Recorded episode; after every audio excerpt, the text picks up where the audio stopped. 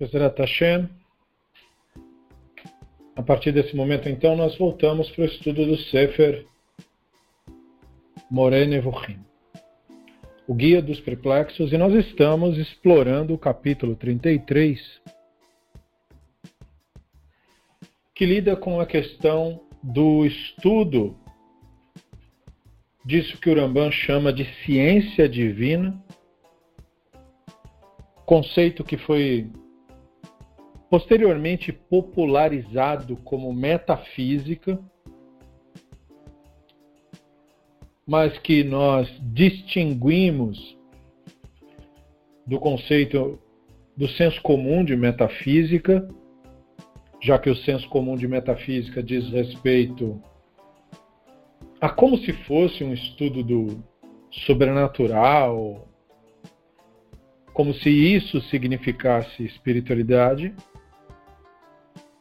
E como o Rambana explica neste e muitos outros capítulos, não é isso que ele quer dizer com ciência divina. E, portanto, para o termo metafísica ser usado, ele deve ser adaptado ao entendimento que o Ramban tinha do que é que significava a ciência divina. E nós estávamos falando a respeito dos problemas que a pessoa pode encontrar no estudo da ciência divina e as razões destes problemas. Como uma recapitulação, o Rambam tinha começado esse curto capítulo dizendo: saiba que a iniciação nesta ciência, a ciência divina, é muito perigosa, como também elucidar os sentidos das alegorias dos profetas e indicar as metáforas empregadas nos relatos dos quais os livros dos profetas estão repletos. Nestas poucas palavras, ele explicou o que é ciência divina. É um estudo que tem como critério alguns estudos do mundo natural, na época dele, matemática, astronomia, lógica e geometria, para que a pessoa conseguisse a sutileza e a capacidade de adentrar textos densos para então entender as metáforas empregadas nos relatos dos profetas. Isso para nós é de suma importância, já que a maior parte das escrituras daquilo que nós chamamos de Bíblia hebraica é constituída de textos proféticos.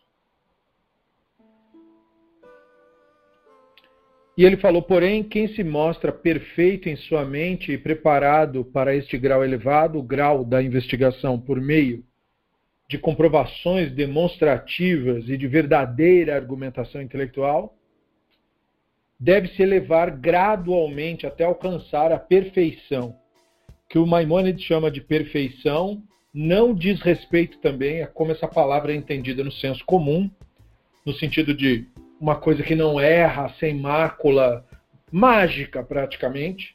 Não é isso que ele quer dizer com perfeição. Perfeição para ele é a plena lucidez intelectual. Algo totalmente possível de se atingir. Então, toda vez que ele fala perfeição, lembre-se de perfeição intelectual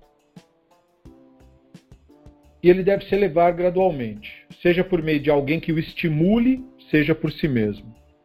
Entretanto, ao iniciar-se nessa ciência divina, ocorrerá não somente uma confusão em suas crenças, como um cancelamento total. Comparo isso a quem alimenta um bebê lactente com pão e trigo, carne e vinho. Isso sem dúvida vai matá-lo, não porque esses alimentos sejam nocivos e impróprios à natureza humana, mas porque quem os consome é muito fraco para digeri-los da maneira que possa se beneficiar. Então, as ideias verdadeiras e aludidas em enigmas estão, estão ocultas e todo sábio usa artifícios para ensiná-las de forma não explícita, não porque o conteúdo delas seja nocivo ou porque destruam os fundamentos da religião, como alegam os ignorantes que afirmam ter alcançado o grau da investigação.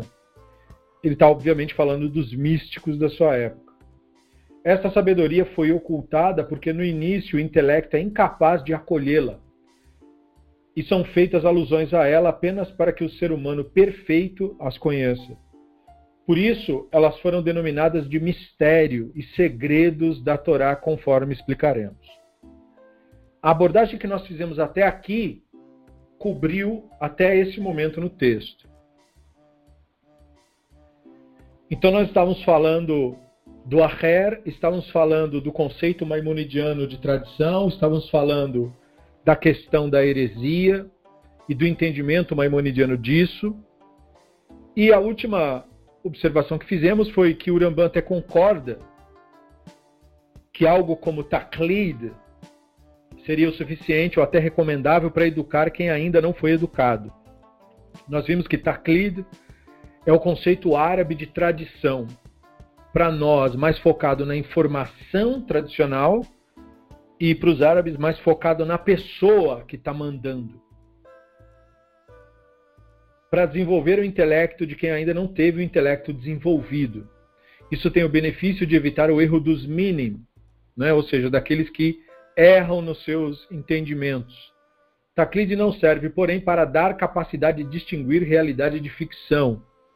Em outras palavras, tradição não é um conhecimento, é um treinamento para você chegar ao conhecimento. A pessoa, antes de ser apta a lidar com conhecimento, ela precisa se expurgar dos seus maus hábitos, dos seus vícios, da, daquele ranço que ela trouxe. No caso do Rambana, ele ficava imaginando um adolescente começando a estudar e uma pessoa já madura. Para o Ramban, na visão de mundo que ele tinha no século XII, é simplesmente proibido estudar isso que nós estamos estudando com um adolescente. O Rambam não considera o adulto que se comporta como adolescente. Porque para o Rambam, um adulto que se comporta como adolescente é só um idiota mesmo. Não é alguém que tenha-se qualquer esperança de que essa pessoa um dia possa aprender nada. Ele, tem, ele é como um deficiente para o Maimonides. Porque eles não tinham, no século XII, nenhum tipo de sofisticação no que diz respeito a estados psicológicos e formação cerebral e o impacto da infância e as injunções. Nenhum desses conhecimentos era sequer sonhado por Maimônides. Então, quando ele viu uma pessoa adulta se comportando como se fosse um adolescente, para ele aquilo significava que é um caso perdido. E, portanto, quando ele fala desse modo, e nós veremos textos dele falando assim, você, leitor, você que estuda, tem que ter isso em mente. Ele não tem nenhum acesso à psicologia, ele não tem nenhum acesso à psicanálise, ele não chegou nesse momento da história. Ele faleceu antes de tudo isso acontecer. Então ele, ele não consegue penetrar dentro da psique humana para conseguir entender por que, que um cara adulto velho já, tem a mentalidade de um adolescente de 15 anos, no que diz respeito às suas opiniões completamente insanas, no que diz respeito a seu comportamento completamente descontrolado, uma pessoa instável, não dá para confiar nessa pessoa, não dá para contar com ela para nada, que é, é, muita instabilidade, é uma incerteza perpétua, como se fosse um adolescente não é alguém com quem você possa firmar um compromisso, a menos que é, o que tiver em jogo for ela ficar sem comer. Aí sim, quem sabe, ela consiga manter um compromisso, porque aí pessoas, mesmo com, essa, com esse grau de maturidade, elas conseguem trabalhar em algum lugar, chegar mais ou menos no horário, fazer as funções lá. Mas para Maimonides, como essas pessoas, é, com elas você não consegue manter um compromisso de estudar. Porque elas são como adolescentes, ela tem um ímpeto inicial para estudar, mas depois ela, ela esmorece, ela não consegue acompanhar, porque ela não tem, na verdade, interesse nisso, porque como ela está na adolescência mental, ela não vê a importância disso, ela não vê que isso vale a vida da pessoa. Ela não internalizou isso daí. Então Maimonides via esses casos como casos perdidos. Não tem o que fazer com esse pessoal, Tem que deixar assim, são os tolos. Então, quando ele fala das diferenças, ele está falando sempre de uma pessoa assim, adolescente. Não se pode ensinar isso para um jovem. Não se deve pegar um jovem e colocar ele em contato com esse conhecimento. O que, que o jovem tem que estar tá fazendo para Maimônides? Jovem tem que estar tá estudando matemática. Jovem tem que estar tá aprendendo tratados de lógica, tem que estar tá fazendo exercícios de geometria. Jovens têm que estar estudando astronomia. Jovens têm que primeiro aprender a pensar com competência, aprender a ler corretamente, aprender a interpretar texto corretamente, aprender a apreciar poesia, quem sabe até escrever poesia. Ele tem que ter sensibilidade desenvolvida. E como ele, ele não tem controle e nem culpa, Maimonides, pelo menos isso ele sabia no século XII. A pessoa não tem culpa desses ímpetos quando ela é jovem, mas ela é incapaz de entender esses pontos, porque esses assuntos é para quem alcançou maturidade. Então, por isso que ele diz que a taclide, a tradição, é recomendável para quem está começando, ou seja, para jovem. Então a resposta correta para dar para um jovem de por que, que as coisas são assim é porque a tradição diz que é e pronto. Né? Para de ser petulante, moleque, e faz o que você tem que fazer. E ele faz o que tem que fazer e vai se ocupar com o quê? Com matemática, com astronomia, vai aprender a escrever direito, vai aprender a falar. Vai aprender a falar, vai aprender a escrever corretamente. Essas coisas ele tem que se ocupar com isso por um bom tempo da vida dele. Vai estudando parachazinha, vai lendo historinha, vai lendo revistinha e se ocupa em desenvolver a sua capacidade cerebral, se ocupa com isso.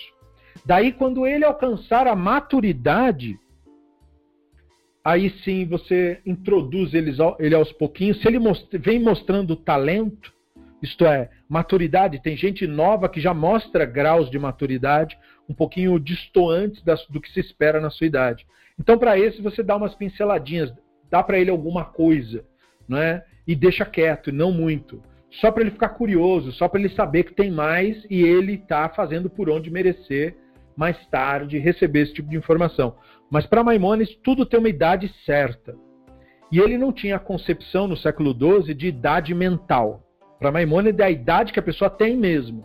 Não tem isso de idade mental. Embora ele achasse muito estranho ver pessoas adultas se comportar como criança. Mas ele atribuía isso a algum tipo de deficiência. Ele não sabia dos fenômenos psíquicos. Né?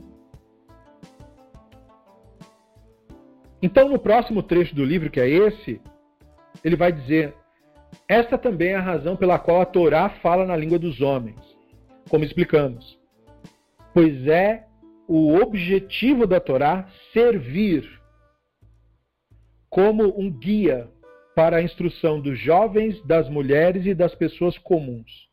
Então, relembrando linguagem do século XII, né? Jovens, mulheres e pessoas comuns eram as, a, a, as nomenclaturas que se dava para as divisões é, sociais que existiam e que não só no século XII existiam, mas existiam durante todo, quase todo o mundo antigo. O que todas essas pessoas tinham em comum é que eles não tinham acesso ao conhecimento nem à cultura. É por isso que nos livros do mundo antigo, e não só na fala de Maimônides, mulheres são igualadas a crianças e ignorantes. Porque nenhum destes tinha acesso à alta cultura. Por uma questão tanto da tradição machista, hoje chamaríamos, naquela época eles não tinham sequer essa concepção, o mundo era desse jeito.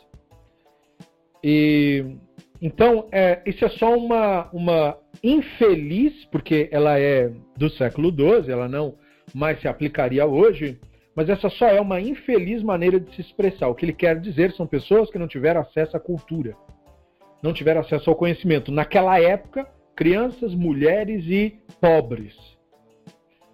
Não mudou muito hoje em dia, se você olhar para os fatos, exceto no caso das mulheres que conseguiram uh, através de lutas e protestos, galgar espaços no universo intelectual e cada vez mais uh, mulheres cientistas. Uh, eu, particularmente, na, na primeira fase de educação, fui só educado por mulheres. Mas, mesmo assim, o machismo ainda existe. O meu primeiro professor de matemática foi homem. Ele não era mulher. Eu, eu, é, até ele, eu não tinha visto professora de matemática. E, e, foi graças a ele que eu vi a primeira, que era a esposa dele. E eu era só um, um pré-adolescente. Eu nem sabia que tinha. Por quê? Porque não se, né, não se mostra isso. Professora de física.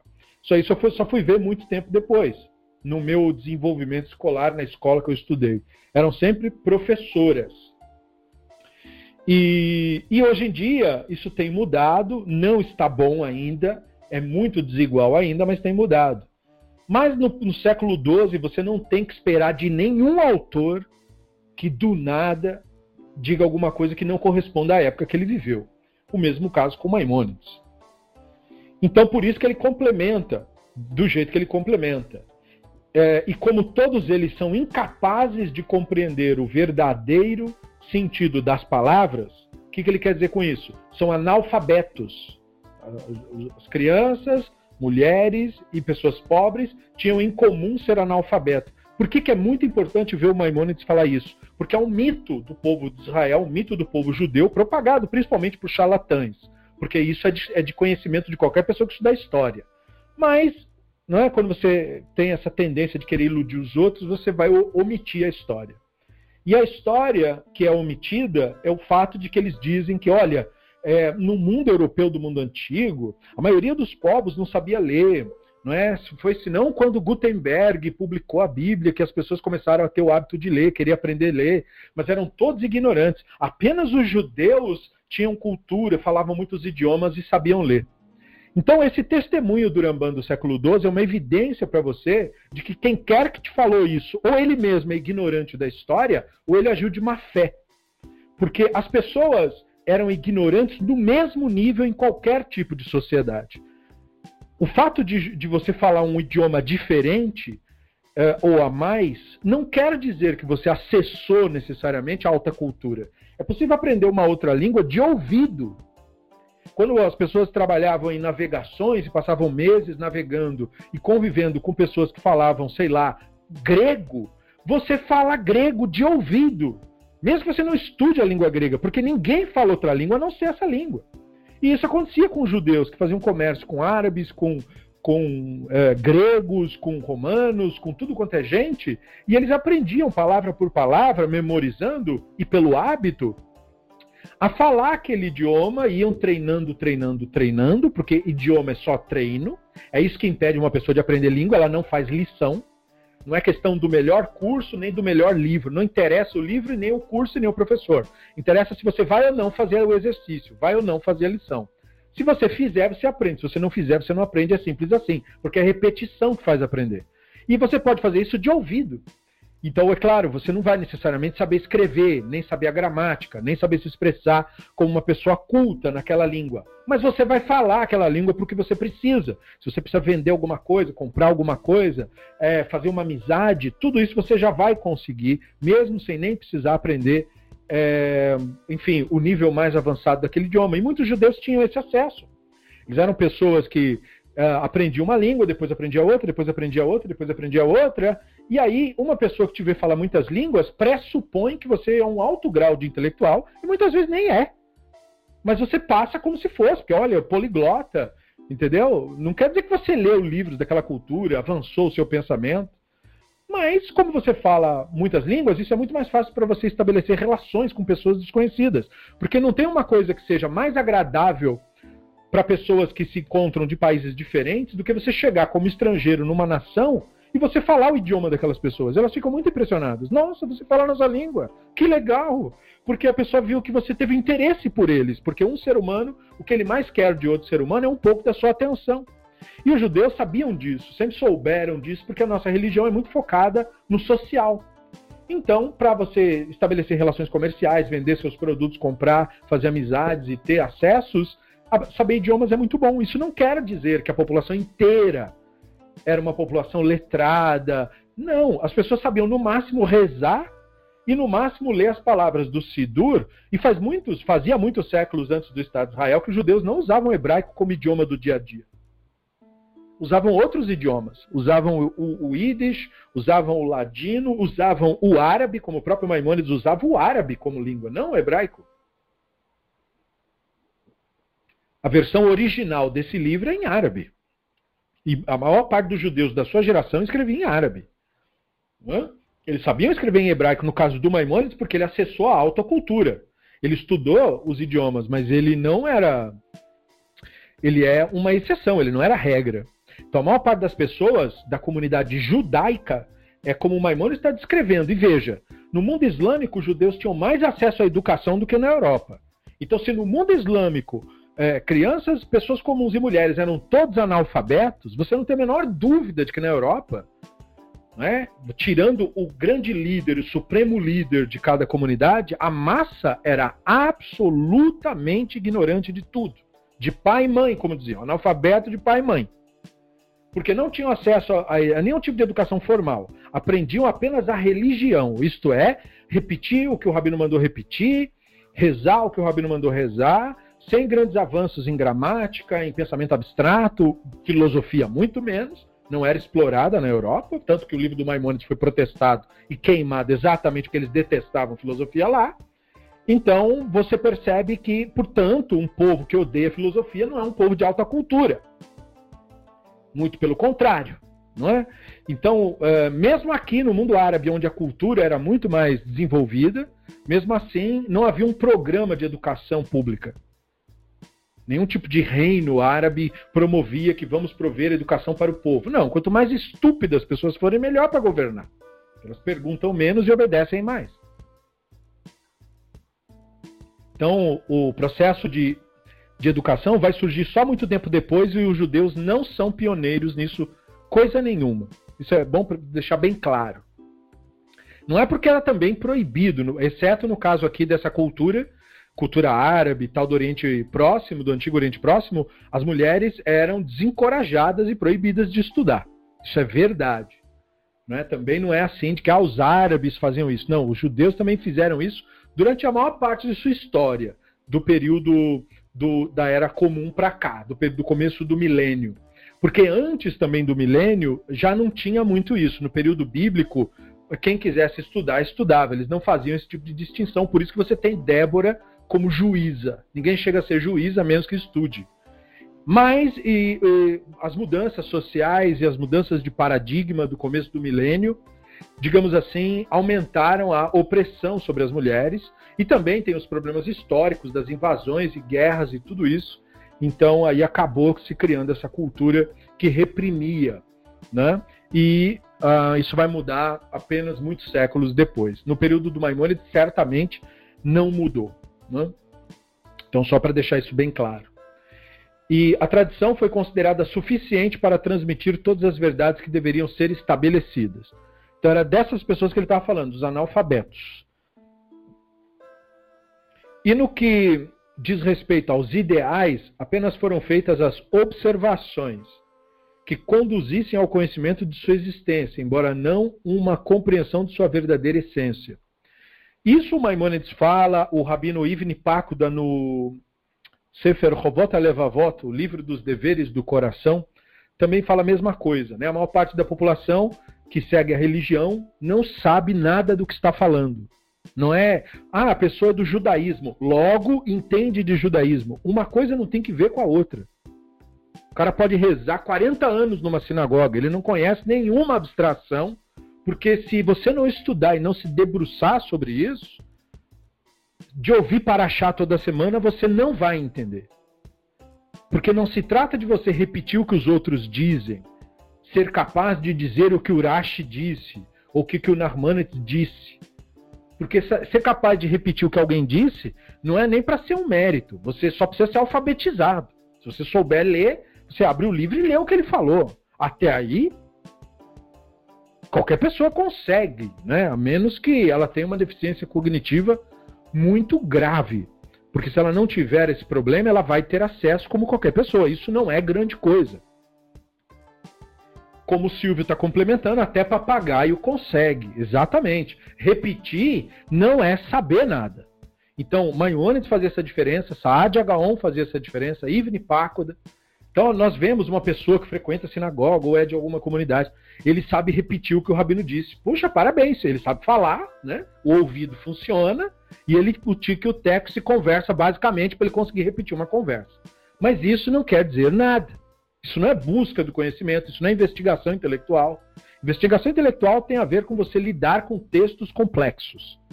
É isso que, que implica. Isso é muito mais que saber ler. É a diferença que hoje nós temos no, no nosso ensino público, dos nossos jovens, sabem ler, mas não sabem interpretar texto. Vocês que são professores, são testemunhas vivas desse problema. Pois é, esse problema é anterior à existência da pedagogia, é anterior a Cumênio. Né? É, é, quando você ensinava uma pessoa o letramento, tinha que passar pelo processo de ela aprender a ler e depois aprender a interpretar. Porque geralmente o que acontece? O mesmo problema existe até hoje. A pessoa aprende a ler e por causa disso ela acha que sabe interpretar. Porque ela acha que ler é interpretar. Ela não entendeu a, a capacidade, ela não desenvolveu, melhor dizendo, a capacidade de entrar num texto complexo, de saber a diferença de um texto complexo e de, de conseguir perceber as nuances de um texto. Então, o Maimonides está aludindo a esse tipo de coisa. Então, essas pessoas entendem, até entendem, mas não a verdadeira essência. Então, um cara que diz, ah, eu acredito em Deus, eu acredito em Moisés, eu acredito na Torá, eu acredito nos mandamentos. Essas são, palavras são todas palavras vazias. Isso não quer dizer nada. Não é uma coisa nem para você entrar no mérito da questão com a pessoa, porque ele não sabe do que está falando. Não adianta ficar entrando em discussão com isso. Não se discute com pessoa que não teve acesso ao saber. Da mesma forma que não se discute gramática com analfabeto. Você vai discutir gramática com analfabeto? Não faz sentido fazer isso. Se ele fala uma coisa incorreta, é porque ele ainda não foi instruído, ele não tem culpa. Então não adianta brigar com ele e dizer que a gramática não é assim. Ele não sabe do que você está falando. Então, da mesma forma, nós que temos acesso ao conhecimento, discutir com uma pessoa ignorante sobre esses temas. Ela não sabe do que você está falando, porque ela não tem acesso a isso. Ela às vezes não tem nem o nível, nem a maturidade, nem se você desce para ela por escrito, ela não entender. Então Maimonides quer que nós tenhamos esse tipo de sensibilidade. Então ele diz: quando um homem atinge a perfeição e chega ao conhecimento dos segredos da Torá, seja por meio de ajuda de um professor ou autoinstrução, ele sempre enfatiza esse ponto, sendo conduzi-lo pela compreensão de uma parte ao estudo da outra, ele pertencerá àqueles que confiam plenamente nos verdadeiros princípios, seja por causa da comprovação conclusiva, onde a comprovação for possível, ou por argumentos convincentes, quando o argumento for plausível. Ele será uma verdadeira ele terá uma verdadeira noção daquelas coisas que recebeu anteriormente, em símiles, né? ou seja, em, em metáforas, parábolas, e ele então compreenderá plenamente o seu sentido. Então percebam que o Maimônides deixa muito claro que a pessoa que verdadeiramente tem emuná, emuná é a palavra que é popularmente traduzida como fé. Maimônides está dizendo a verdadeira pessoa que tem emuná é a pessoa que compreende o verdadeiro sentido das coisas. Então você pega toda uma comunidade de congregantes e você tem um número pequeno de pessoas que verdadeiramente têm emuná. A maioria das pessoas ali não tem nenhuma emuná, não é nenhuma confiança em Deus, nem na Torá, nem no judaísmo, nem nada disso. Se a vida dela é, é, tiver qualquer tipo de problema, ela larga isso para lá e vai fazer outra coisa. O motivo disso é porque a pessoa não tem, ela não sabe isso. Fala-se de Deus, fala-se de espiritualidade, fala-se disso aí, mas a pessoa não sabe nada disso. E ela mesma não se coça para buscar saber, porque ninguém contou para ela que não basta só concordar, não basta só fazer aham, uh -huh. você precisa investigar profundamente a questão, senão você não adquire a emuná. Portanto, emuná não é como outras religiões gostam de propagar, dizendo que é um dom que Deus que dá. Deus não dá isso aí. Isso daí você consegue desenvolver sozinho através do estudo. E só quem estuda e consegue chegar no nível avançado é que tem acesso a isso. Outros não têm acesso a isso. Então, o Maimonides complementa, mencionamos frequentemente nesse tratado o nosso princípio né, dos sábios, de não discutir Massé Merkavá, mesmo na presença de um aluno, exceto se ele for sábio e inteligente. Né? E eles complementam, capaz de raciocinar por si mesmo. E então apenas os títulos dos capítulos devem ser dados a ele. Ou seja, você só deve fazer o apontamento e qual o motivo? E na verdade nós temos que nos debruçar nisso, né? É, pense, por exemplo, quando esse conhecimento começa a ser transmitido em tempos imemoriais. Pense um pouco sobre isso. Então, o mestre encontrou um discípulo adequado, que é sábio, inteligente, capaz de pensar por si mesmo. Ou seja, ele tem maturidade. Tradução, né? E aí ele começa a passar para ele conhecimento. Ele não passa o conhecimento, ele só faz apontamentos. Daí esse mestre que só recebeu apontamentos, também vai passar para um discípulo que ele achou adequado, que é sábio, inteligente, capaz de entender por si mesmo, e ele também não vai passar nenhum conteúdo, só vai fazer apontamentos. E esse, por sua vez, vai passar para um outro discípulo, que ele também viu que é sábio, inteligente, capaz de pensar por si mesmo, e ele também não vai falar para ele de nenhum conteúdo, ele só vai fazer apontamentos. Eu espero que você tenha conseguido perceber o que é que significa. O conhecimento da espiritualidade, ele não é um conteúdo. Ele, isso não é um saber conteudista, mais uma coletânea para você colocar aí na sua malinha de crenças e opiniões para você juntar e dizer, ó, oh, consegui mais uma crença, tenho mais uma ideia. O objetivo da espiritualidade não é que você acumule ideias. O objetivo da espiritualidade é que você perca a sua identificação com ideias. Então, é por isso que o verdadeiro conhecimento é, é passado por esse conceito. Não, não, não é um conteúdo, é um apontamento que eu te faço. E você, por sabedoria, inteligência e capacidade de pensar por si mesmo, você compreende isso. E é isso que você vai transmitir. Não é um conteúdo. Perceba que foi esse o ponto perdido pelo misticismo. O misticismo fez o que com esta lacuna? O misticismo preencheu como se fosse um currículo, um conteúdo místico, dizendo que os títulos apontariam para a parafernália que eles inventaram. Mas a parafernália que eles inventaram é nada mais e nada menos que um conglomerado de crenças e opiniões. Um monte de ideias fantasiosas que foram criadas num período ainda pior da humanidade, quando, por exemplo, nem sequer conhecimento adequado e correto de astronomia nós tínhamos, porque Aristóteles, sem dúvida alguma, foi um dos maiores sábios de todos os tempos. Ele foi versado na astronomia da sua época, e na geometria, e na matemática, e na física. Mas tudo o que Aristóteles falou foi superado e refutado pela ciência. Ele não tem culpa disso, ninguém tem, mas ele tinha uma ideia equivocada do universo, porque ele não tinha os instrumentos necessários para certificar-se nas suas investigações daquilo que ele estava pensando. A única coisa que ele tinha era o olho e a dedução lógica e contas matemáticas baseado nesses dois fatores. Então, os dados que ele usou para tirar suas conclusões os dados estavam equivocados, porque os sentidos, a visão, a audição, eles não são capazes de nos colocar em contato com o mundo real como ele verdadeiramente é.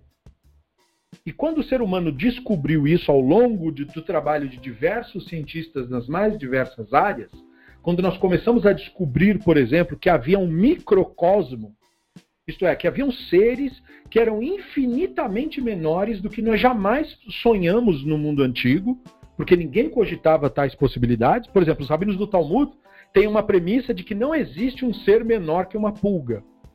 Eles acham isso por quê? Porque como é que você, você consegue você mal consegue enxergar uma pulga?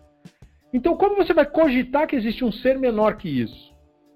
Então não tem como você cogitar uma coisa dessa sem os devidos instrumentos eles não têm culpa de ter dito isso. O que eu não posso, enquanto instrutor, é passar essa informação como se isso fosse correto. Isso, claro que não é correto. Mas eu tenho que advertir quem está aprendendo que eles também não tiveram culpa. Eles cometeram o mesmo erro que qualquer um de nós cometeria se você não tem acesso à informação. E eles certamente não tiveram.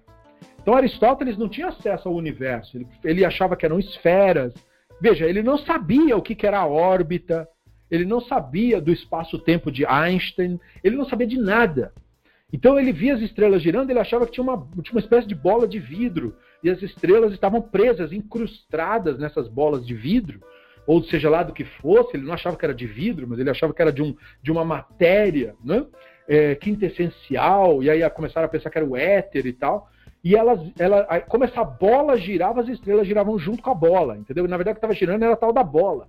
E como tinha é, é, aspas, estrela, que era na verdade planetas, e eles não sabiam, né?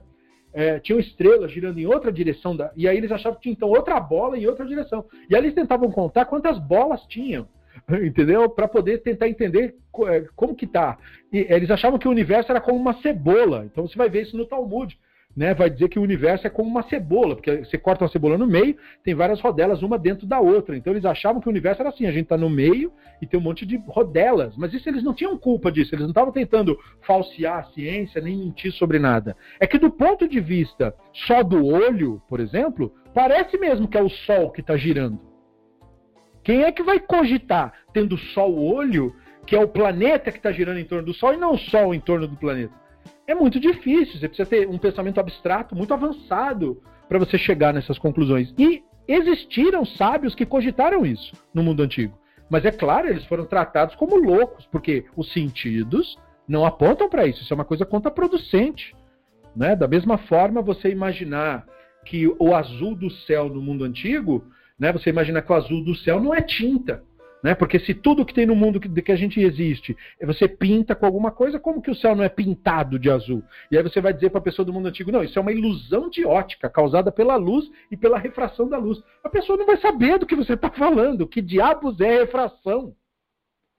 A pessoa não sabe disso. Ele não sabe que a luz, na verdade, tem todas as cores, e que tem um espectro, e que a maior parte do espectro da luz é invisível, e a gente só enxerga uma pequena faixinha visível, que nem é grande coisa assim, e é por isso que a gente não enxerga porcaria nenhuma do que está no universo, mas tem muito mais coisa no universo acontecendo, e a gente não consegue simplesmente nem enxergar, nem ouvir, nem ter acesso. Por isso, nós precisamos hoje de instrumentos.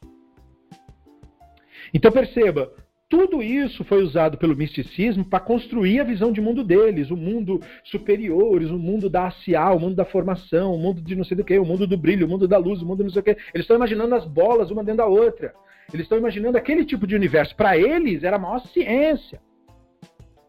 Entendeu? Aí eles começaram a, a, a, viajar na maionese, dizer que a alminha passa por um estágio de um, de um mundo para outro mundo, e tem um anjinho de tal mundo, um anjinho do outro mundo, tem um demônio daqui, um demônio dali. Eles achavam que isso era uma maravilha. Aí eles começaram a, a encher a cabeça das pessoas para convencer as pessoas de que, olha, a alquimia funciona. Se você souber as palavras mágicas, você consegue fazer um boneco de barro, e aí você consegue criar uma pessoa com um boneco de barro, porque eles pegam o midrash do Talmud, que conta que os rabinos faziam isso, mas é, é, o texto é midrástico, e eles dizem, e, a, e vai o misticismo dizer, não, é literal. E aí eles vão, tem aquele mito do, do Golem de Praga, né? Que o, rabi, o mito diz que a comunidade judaica estava sendo atacada, e o rabino foi lá, fez um boneco de barro, rezou umas palavras mágicas e o bicho saiu andando e lutou contra os inimigos dos judeus, e depois ele guardou o Golem em algum lugar. E tem gente adulta que acha que isso era verdade, que isso de fato aconteceu. Quer dizer, o grau de insanidade e maturidade e, e, e essa mesma pessoa vai olhar depois para uma crença de uma outra religião,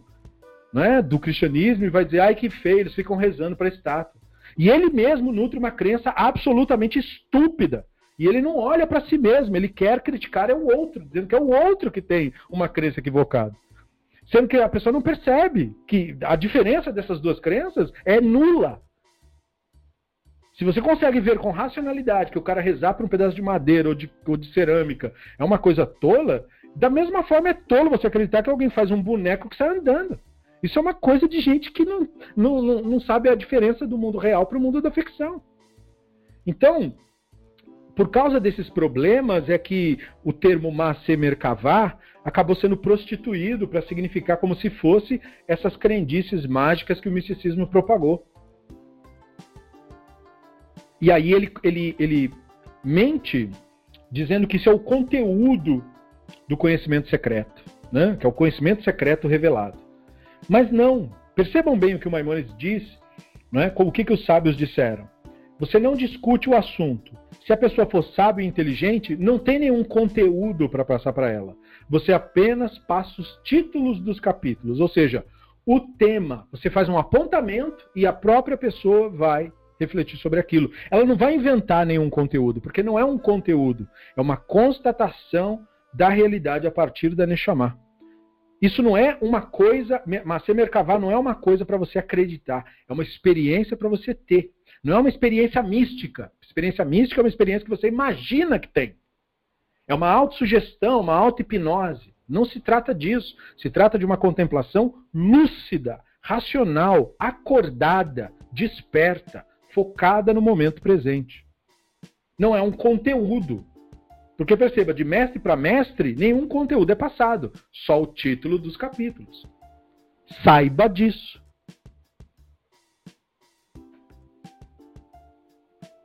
Devemos, portanto, começar ensinando essas matérias de acordo com a capacidade do aluno. Ele está falando de idade, grau de instrução.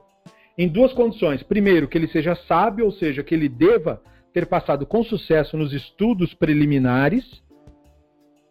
E, em segundo lugar, que ele seja inteligente, talentoso, lúcido e de percepção rápida. Isto é, que tenha uma mente própria. A expressão em hebraico usada por isso pelos sábios é mevim bedato, essa última palavrinha que está aqui no texto. Mevim bedato. Né? Tem uma mente própria, tem um entendimento próprio, seja capaz de entender por si mesmo. Como nossos sábios o denominaram. Né? Então, os sábios denominaram uma pessoa que tem capacidade de entender isso como aquele que entende sozinho. Perceba, nem precisaria de eu falar para ele. Ele entende sozinho. Por quê? Porque quem entende é a Neshama. É este o delírio do ego que precisa ser superado nós fomos ensinados que nós entendemos as coisas com a mente. Não, com a mente você lê texto. Com a mente você traduz o que eu estou dizendo para você em, em, conceitos. Mas é com a Neshama, com o seu ser de fato, que você entende qualquer coisa ou não. Porque se você não tiver o grau de consciência, se você não se abrir para entender, você não entende. Se a sua mente estiver na, na frente dessa nossa conversa, fazendo comentários enquanto eu falo, você não está aprendendo nada. Você está tendo uma conversa interna que está interferindo no estudo. Para você aprender alguma coisa, seja de um livro, seja de uma pessoa, você deve parar. Sua mente deve parar, sua atenção deve se focar completamente no momento presente. Isso é abrir-se para aprendizado. É por isso que na escola, tanto aluno vai mal. Porque ele está olhando para a professora de fato, mas a mente está em outro lugar. Então ele assistiu à aula, mas ao mesmo tempo não esteve na aula. E é esta mesma dificuldade que nós temos quando nós acessamos o conhecimento de fato. Porque não interessa se você escutou a aula. O que interessa é se você se esvaziou, isto é, silenciou a sua mente, que significa simplesmente focar sua atenção totalmente no momento presente, para que você pudesse receber instrução. Porque é assim que se recebe instrução. Não existe outro modo de receber instrução, não só esta instrução, mas como qualquer instrução. Se você não parar e não silenciar a sua mente e focar no momento presente, você não aprende nada, nem isso e nem nenhuma outra coisa. Daí porque as pessoas acham tão difícil estudar, embora não, não seja nada difícil. Tudo que estudar requer é sua atenção. O problema é que a pessoa tem um mau hábito de não dar atenção. Então ele diz: passarei agora a explicar as razões pelas quais não devemos instruir a multidão. Ele quer dizer analfabetos, jovens, né? Ele usa a linguagem do tempo dele, mas nós já conseguimos converter, né? Em sabedoria divina pura, ou começar descrevendo a eles a verdadeira essência das coisas, ou mostrando-lhes que uma coisa deve ser como é e não pode ser de outra forma. Isso será o assunto do próximo capítulo e eu passo a dizer que o próximo capítulo vai entrar bem profundamente nesses temas. Mesmo quando ensinamos os fundamentos, ensinamos com uma diferença. Não ensinamos a verdadeira essência dos três conceitos fundamentais da unicidade, criação e profecia. De fato, tais conceitos apresentam enigmas e são ensinados pelos próprios sábios de modos obscuros e muito misteriosos. Como que modo obscuro? A linguagem dos sábios é obscura. Esta concepção tem por objetivo ensinar habilidade no uso da linguagem. Os sábios não fazem isso para dificultar o aprendizado. Eles fazem isso porque isso é necessário, porque você saber lidar com um texto complexo é necessário para você seguir para o próximo estágio. Se você não tem nem essa capacidade, você tem que parar e adquirir essa capacidade, até você então avançar. Este é o paralelo positivo da característica negativa de iludir e enganar. Porque o que, que o charlatão faz? O que, que o mistificador faz? Ele diz que se a pessoa acreditar no mistério, ela já está pronta.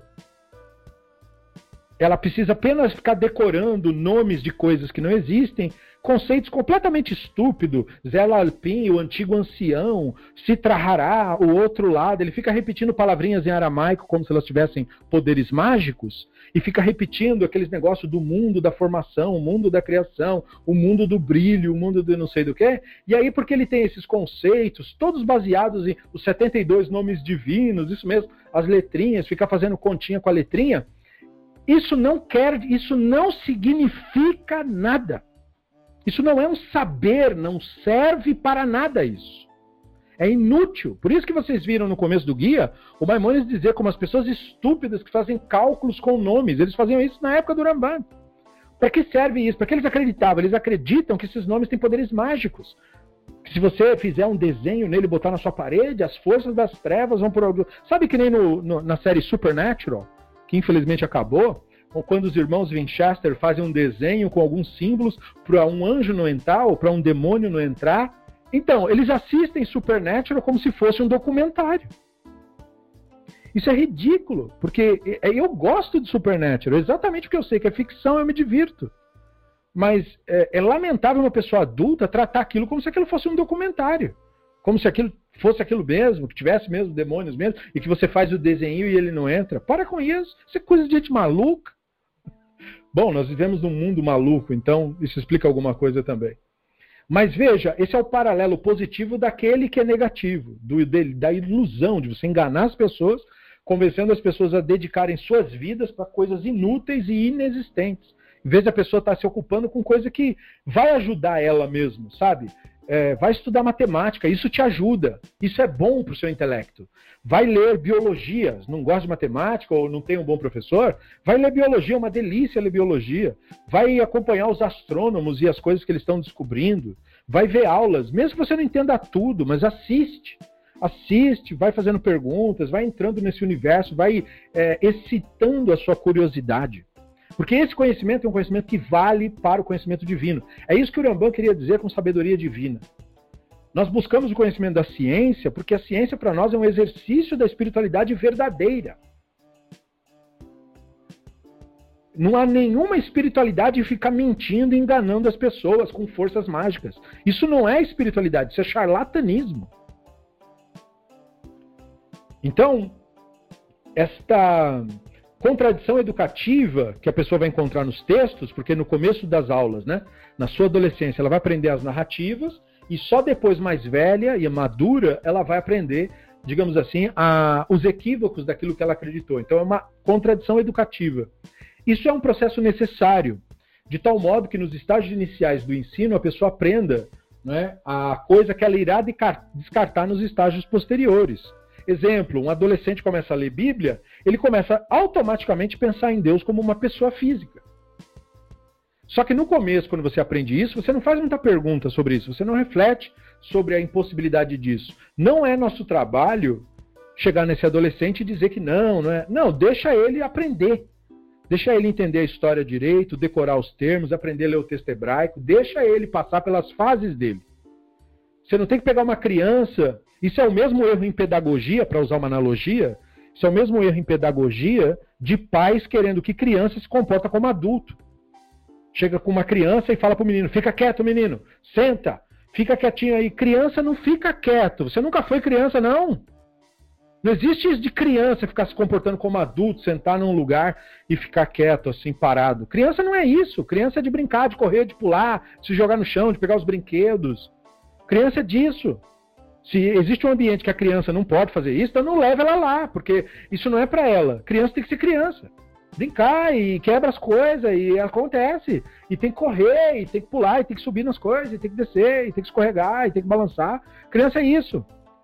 Então, a mesma insanidade de você pegar uma criança e querer forçar ela a se comportar como adulto, e ela não é, da mesma forma você não pode pegar uma pessoa iniciante e querer dele um entendimento avançado. Ele não tem. Ele não tem isso para oferecer.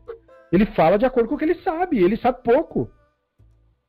Então, você não pode fazer nada a respeito disso, porque você não pode fazer a pessoa pular etapa.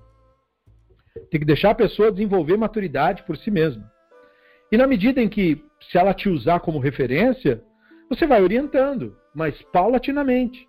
Você não precisa jorrar sobre ela nenhum tipo de verdade, porque o objetivo da espiritualidade não é acúmulo de ideias. O objetivo da espiritualidade não é você ser um, um campeão de verdades e de ideias verdadeiras. Você só chegou no alto grau da espiritualidade depois que você compreender que não há nenhuma verdade no pensamento. Portanto, nenhuma opinião sua interessa, porque nenhuma opinião sua, ou minha, ou do Maimônides, ou de quem quer que seja é verdade. Não são opiniões que são verdades. A verdade é a divindade. Nosso trabalho é ter contato com o divino através de nós mesmos. Todo estudo serve para tirar o Yetzer Hará da nossa frente, para que a gente consiga acessar isso aí. E quando os rabinos é, é, apontam para isso, como o Maimonides falou, eles dão apenas os títulos, eles só fazem um apontamento. Porque uma vez que você se direcionar, direcionar sua atenção para onde foi apontado, nada mais precisa ser dito. Não é um conteúdo. Você não vai se encher de certeza, você vai se esvaziar disso. Você não vai se encher de crenças, você vai se esvaziar de crenças. E quando a sua mente estiver completamente vazia disso, a sua Neshama tem contato direto com o divino. E aí o divino não é mais uma crença sua. Nunca mais você vai acreditar em nada, porque você vai ter o contato direto. Assim como quem é meu amigo e me conhece, não precisa acreditar em mim, me conhece. Quem precisa acreditar em mim é quem não me conhece. Aí ele tem duas opções, ou ele acredita ou não acredita. Para mim, tanto faz qualquer uma das duas, é irrelevante para mim. Porque quem me conhece não acredita no que eu digo. Me conhece. Ponto. É, essa é a diferença. Quando você tem que acreditar em alguma coisa, é porque você não sabe daquilo. Então, se você tiver que acreditar em Deus, você nada sabe sobre isso. E, portanto, você não saiu da infância. E o nosso objetivo é alcançar a maturidade e sair da infância. Para sair da infância, tem que abandonar as crenças. Mas para abandonar as crenças, precisa da maturidade. E quem não tem a maturidade não deve abandonar as crenças. Porque ele, a maturidade acontece dia após dia. Maturidade não é um botão de liga e desliga. Ela vem acontecendo ao longo dos anos, ao longo da experiência. Então, como ele colocou, isso faz parte da estratégia de superar as limitações humanas. Qual é a limitação humana? A mente humana o Yetzer Hará. Essa é a única limitação humana.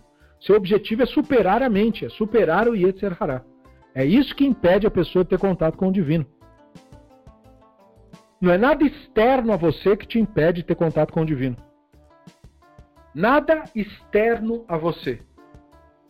Não é se você tem ou não dinheiro, tem ou não saúde, tem ou não casa, tem ou não status, tem ou não emprego, tem ou não a religião, tem ou não o ritual, faz ou não a reza. Nada de tudo isso é periférico. Nada disso tem importância absoluta. Todas essas coisas têm lá a sua importância relativa, relativa. Mas para a espiritualidade não significa nada.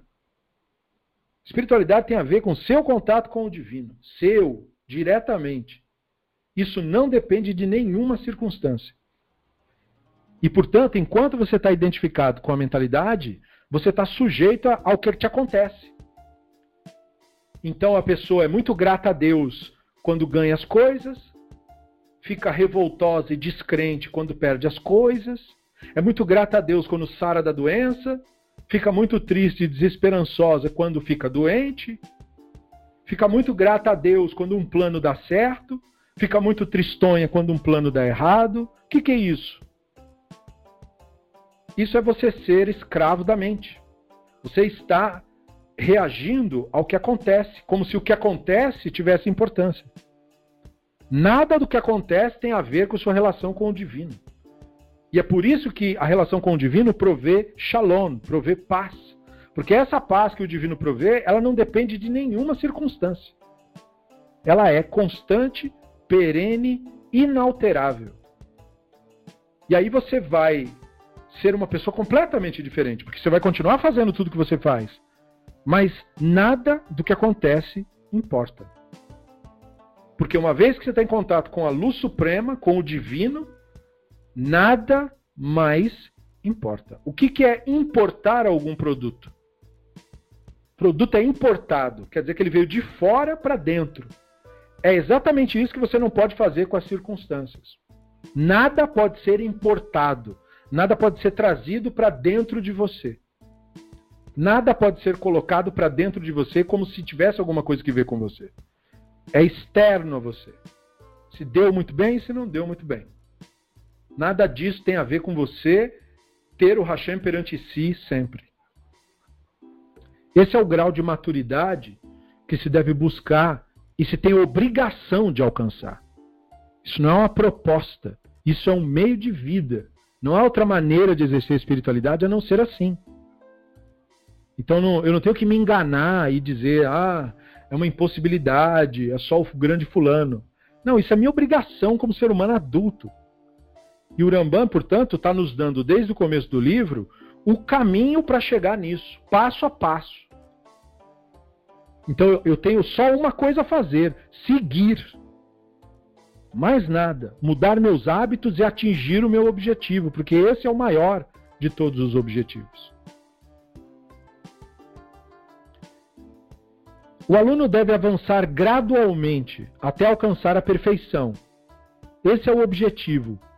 Não tem descanso, não tem pausa e não tem recreio. Avanço gradual até chegar lá. Um mestre não é nem necessário. Para quem ele estava falando isso? Para o seu aluno que teve que viajar. Ele tinha um aluno dele, como vocês sabem, para quem esse livro foi escrito, Rabino Yosef, e ele ficou um tempo com o Rambam, estudando com o Rambam, mas por motivos de força maior, ele teve que ir embora. O Rambam escreveu para ele isso. Ó, oh, você está aí sozinho e você então pensa, eu não estou com o meu mestre, porque ele via que o, o Yosef era absolutamente devotado a ele. Né?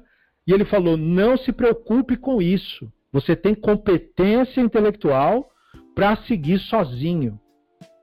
Um mestre não é nem necessário, apesar de ser obviamente preferido, ele falou. Então, por isso que ele escreveu esse livro, para ele ser o mestre do aluno dele por escrito. Perceba, né?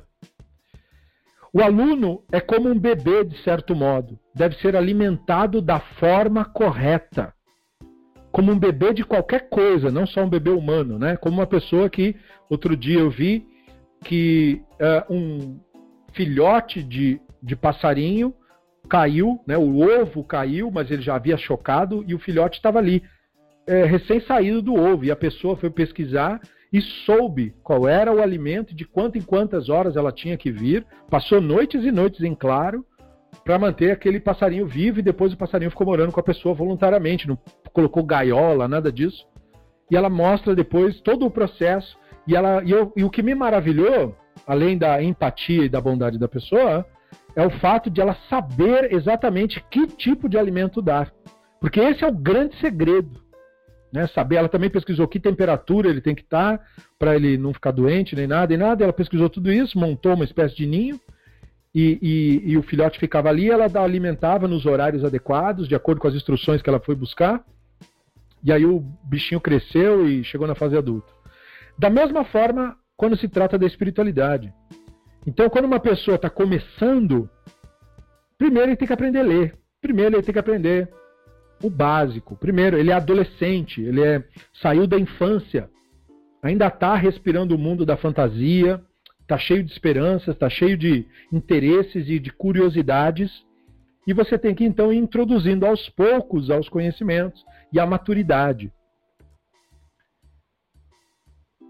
Então, sem a instrução gradual, concepções inteligíveis podem ser daninhas. Isso se assemelha à metáfora do mel no capítulo anterior. Mel demais causa vômito. Vômito é o esvaziamento de nossa presença com o divino. O ensino gradual é similar à virtude da paciência. A paciência perante aquilo que não é compreendido é parte da virtude da humildade. A humildade é a plena consciência das próprias limitações, sem exageros. O Rambam deixa claro que o ensino gradual é necessário e não há nada de errado em ensinar a sabedoria divina. Apesar desse conhecimento ser capaz de causar dano ao despreparado, o conhecimento não é essencialmente maléfico nem contrário aos valores da Torá. Percebam por quê, né? Porque quando você chegar na verdadeira maturidade da espiritualidade, você necessariamente vai se desfazer de crenças que você teve na sua adolescência. Mas você não vai ficar ressentido por causa disso. Porque você terá entendido que aquilo que te conduziu naquela época tinha o objetivo de dar uma segurada nos seus instintos. Porque os instintos deixados de maneira desregrada iam impedir você de, dos anos de estudo que você precisaria ter, para você ter o preparo que nesse caso você teria. Né? Porque estudar matemática e entender bem matemática leva anos de estudo. Da mesma forma, aprender a ler com competência, aprender gramática, aprender a se expressar corretamente, aprender a falar em público, falar com outras pessoas. Todos vocês foram adolescentes, sabem a dificuldade que adolescente tem de se comunicar com as pessoas, né? Aquela questão do julgamento e o papel do adulto, o papel do maduro é, é, é ajudar nisso aí, não é incutir ideias na cabeça da pessoa. É simplesmente colocar ele em contato com a informação. E deixando ele marinar, e deixando ele ter as próprias ideias. Né? E, e orientando. E, e, mostrando que a resposta está mais à frente, que a resposta requer um grau de maturidade. Dá para ele um entendimento básico, corrigi-lo minimamente, deixar ele ter a criatividade e permitir que a pessoa amadureça no conhecimento, para que ele entenda que toda a disciplina inicial, as regras que acaba seguindo na adolescência, é mais para que você também não se perca.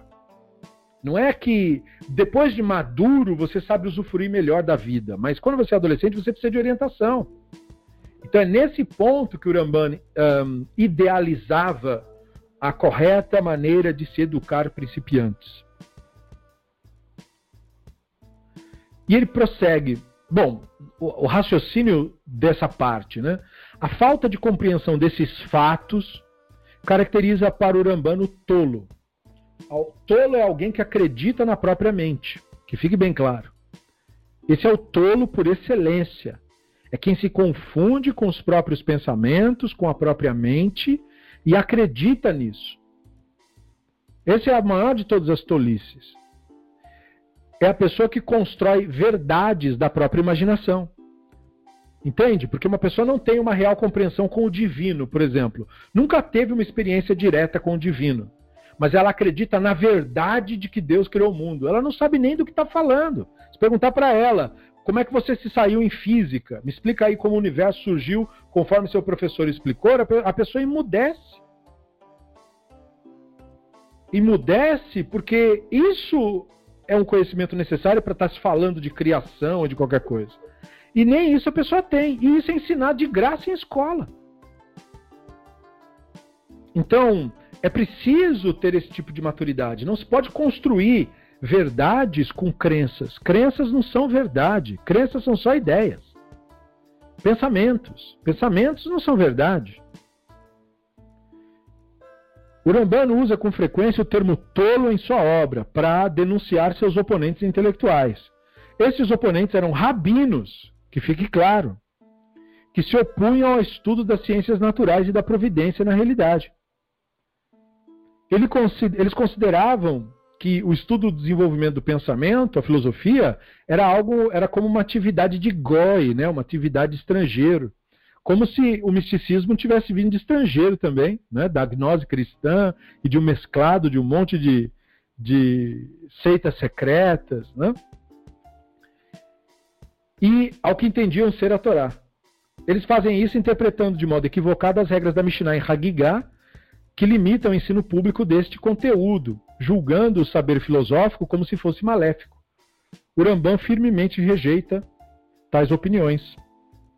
Os alunos devem ter duas qualidades para começarem na sabedoria divina: devem ser sábios e devem ter entendimento.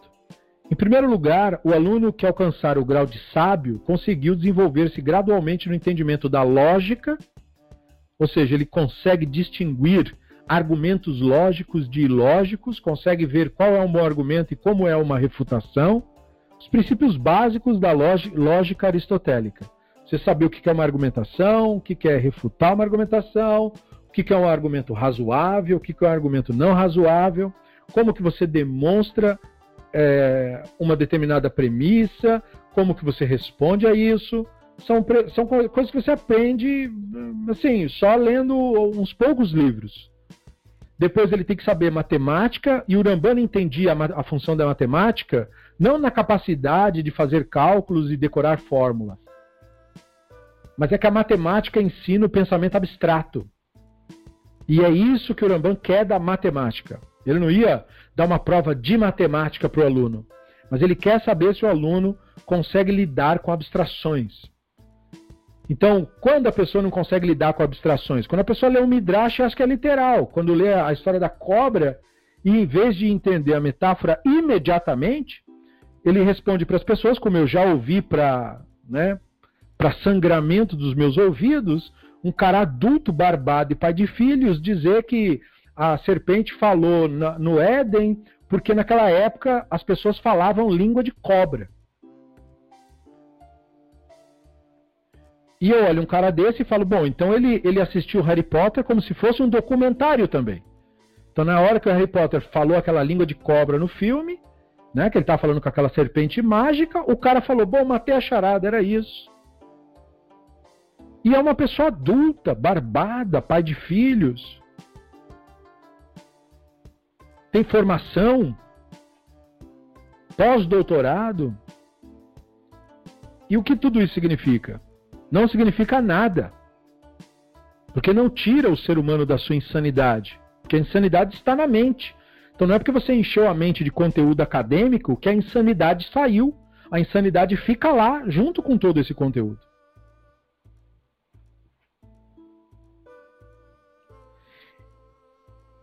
Então, em primeiro lugar, o aluno tem que, ser, tem que alcançar isso. Se considera que tenha concluído o currículo dos estudos rabínicos, isto é, domínio dos conteúdos do Mishneh Torah, ou seja, saber o basicão da religião. O Mishneh Torah, apesar de ser uma obra comprida, tem muitos livros, ele não é um livro muito difícil. Ele não é um livro nada difícil, na verdade. Porque ele não é um livro filosófico. O Mishneh Torah é só um livro de faça isso, não faça aquilo. Nós pensamos assim e não pensamos assado. Nós temos essa opinião e não temos aquela. É só isso Mishneh Torah. Então ele não é difícil. Você, se você tem a oportunidade de conviver numa comunidade judaica, você nem precisa estudar o Mishneh Torah. Só olhando o que as pessoas fazem, você faz igual e você fecha um ciclo de um ano inteiro de observâncias judaicas sem nem ter lido coisa, coisa nenhuma. É mais para você ser meticuloso nas coisas que você faz, particularmente mesmo. Então, assim, não é uma obra. Vejo, a exigência não é nada impossível. É ele viveu o básico da sociedade, o Rambam falava, e ter o um mínimo de noção de lógica, capacidade de, de entender o que a gente fala para ele, né? E conhecimentos parecidos, que era o que na época? Física e a próprio estudo da filosofia, né? Saber lidar com argumentos filosóficos, seguir linhas de raciocínio, entender premissas e tal. Em segundo lugar, ele deve ter entendimento, o Rambam fala. Esse entendimento se refere à maturidade do aluno. Ele deve ser capaz de compreender por si mesmo. Isto é, capaz de digerir os conhecimentos obtidos espontaneamente. Essa característica é importante, pois sem isso ele não supera as aparentes contradições. E é nisso que ele fica preso quando ele não tem entendimento. Não ter maturidade, não ter entendimento é ficar preso em textos que não deveriam te prender, que não deveriam ser dificuldades. São dificuldade porque a pessoa não tem a maturidade para lidar com aquilo. Né? A pessoa não entende, por exemplo, a relação uh, diferente de uma análise histórica do mundo antigo para uma análise narrativa do mundo antigo, por exemplo. Então ela fica profundamente ofendida com o historiador quando ele diz que, pesquisando a cultura egípcia, não há evidência de que os hebreus foram literalmente escravizados no Egito, do jeito que a Torá conta. E a pessoa ficou ofendida com isso. porque ela está identificada com uma crença previamente obtida. E ela não está entendendo que esse conhecimento arqueológico, histórico, ele está complementando, revelando coisas do texto da Torá, não obscurecendo. Muito pelo contrário. O que estava obscurecendo era a crença que ela tinha. E é por isso que os novos conhecimentos e as informações devem ser usados para nós investigarmos a nós mesmos. Por isso diz, ele não supera as aparentes contradições. Pelo contrário, ele ficará preso em pensamentos, crenças e opiniões diversas sem ser capaz de entender claramente o tema. Que é isso que impede o entendimento da sabedoria. É ficar preso em crenças, opiniões e pensamentos. Por qual motivo, então, não se deve começar? Nós temos que avançar na reflexão. Em primeiro lugar, o que torna a sabedoria divina tão perigosa exatamente? Existem muitos debates e reflexões sobre isso, não é uma resposta que a gente pode dar de maneira taxativa. Mas os fatos apontam para isso. Religiões mais provocaram no mundo guerras do que trouxeram algum sentido de paz, incluindo a religião judaica, que quase não fez diferença nenhuma nas sociedades onde esteve. O que é diferente de dizer que judeus fizeram muita diferença nas sociedades em que viveram. Judeus fizeram. Mas o judaísmo fez pouquíssima diferença, se é que fez alguma diferença. Isso ainda é passível de discussão. É mais possível que pensemos que a contribuição do judaísmo tenha sido, eh, tenha começado agora, porque no mundo antigo a existência do judaísmo era, era sob tamanha perseguição que não tinha nem como o judaísmo dar nenhum tipo de contribuição social. Então você não pode nem pensar no judaísmo dessa maneira. E do mesmo modo, então o que restou? Quem eram os atores religiosos no mundo antigo? O judaísmo não era um ator, porque era o perseguido. Os atores eram cristianismo e islamismo. E o que essas religiões entregaram? Morte e destruição. Todas as cidades hoje instituídas como católicas e protestantes foram construídas com sangue de pessoas que eles assassinaram em nome da religião. Se hoje você vê um local tudo bonito, aquele local foi construído por pessoas que há muitos séculos morreram assassinadas por eles mesmos. Assim como a maior parte dos considerados santos eram, na verdade, pessoas contra aquele movimento que foram assassinadas e depois transformadas em santos. Não eram pessoas que, ah, ele era um exemplo para nós. Não, ele protestou contra aquilo. E aí, depois que ele foi assassinado, portanto, agora ele não nos incomoda mais, aí sim a gente usa ele como ícone. A gente profana a memória da pessoa. Porque é uma profanação fazer isso, prestar culto para um ser humano, seja ele quem for. E certamente a própria pessoa homenageada não gostaria que, fosse isso, que isso fosse feito com ela. Mas ele está morto, então não há nada que ele possa fazer também. Então, com esse tipo de lucidez, com esse tipo de clareza, com esse tipo de visão de mundo, é que nós temos que é, melhorar o nosso olhar, melhorar a nossa visão do que, que significa mesmo ter o entendimento da espiritualidade e entender o que as religiões fizeram de fato no mundo. Não é que nós estamos simplesmente denunciando é, algo que nós acreditamos que ocorreu. A história pinga sangue por causa da religião, principalmente. Então não é possível que uma pessoa lúcida ache que o caminho para encontrar a paz do mundo é por meio de religião. Porque a religião já teve as suas chances, já dominou cidades e países. E até hoje, os países que são totalmente dominados por religião são países retrógrados são países onde o sangue de pessoas inocentes foi derramado, onde seres humanos foram torturados, e em muitos lugares ainda são mortos. Isso não é uma opinião, isso é um fato da história. Então, esta ciência nas mãos de pessoas insanas é completamente perigosa por isso. E aí o Rambam proveu uma dica para compreensão o que os céus são, seu número, sua forma, o que começa e está contido neles, o que são os malachim. Ele está colocando aqui as perguntas que uma pessoa deveria fazer e não faz. Então ele fala na analogia do livro. Se você parar uma pessoa na rua e perguntar para ela, é, você não tem curiosidade de saber essas coisas, né?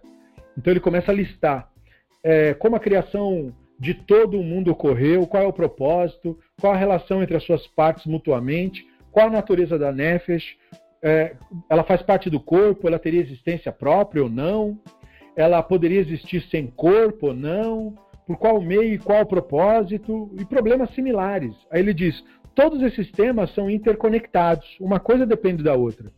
Posto que não há nada que exista senão isso, Elohim e as suas obras.